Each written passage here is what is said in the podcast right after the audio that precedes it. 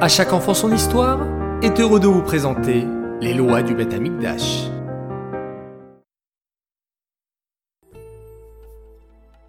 Bokertov les enfants, bonjour à tous et content de vous retrouver pour notre halakha sur le Beth Amikdash. Les enfants, écoutez maintenant attentivement la halakha numéro 10. Dans le Beth Amikdash, il y avait un misbéach en or, de forme carrée, qu'on appelle aussi le misbéach à Ketoret. C'est sur ce misbéach qu'on offrait des encens pour Hachem, c'est-à-dire un mélange d'ingrédients qui faisait un bon parfum et une bonne odeur qu'on appelait les Ketoret. Le Kohen offrait les Ketoret et cela procurait un grand plaisir à Hachem.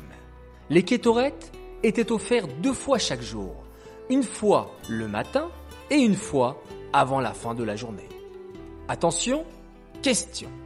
Qu'est-ce que les Ketoret Réponse 1. Un mélange d'ingrédients qui font une bonne odeur. Réponse 2. Un mélange de citron et de miel. Ou bien, réponse 3.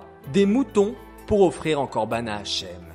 Les enfants, 1, 2 ou 3, à vous de jouer. C'est parti et bonne chance à tous. Retour en arrière à présent sur notre question d'hier. Combien de pains étaient posés sur le shulchan? Vous avez répondu et nombreusement réponse 3, il y en avait 12. Bravo à vous tous et bravo à notre gagnante du jour, Lial Kalfa. Bravo à toi. Un petit cadeau va être envoyé par la poste très rapidement. Les enfants, je vous souhaite à tous excellente journée.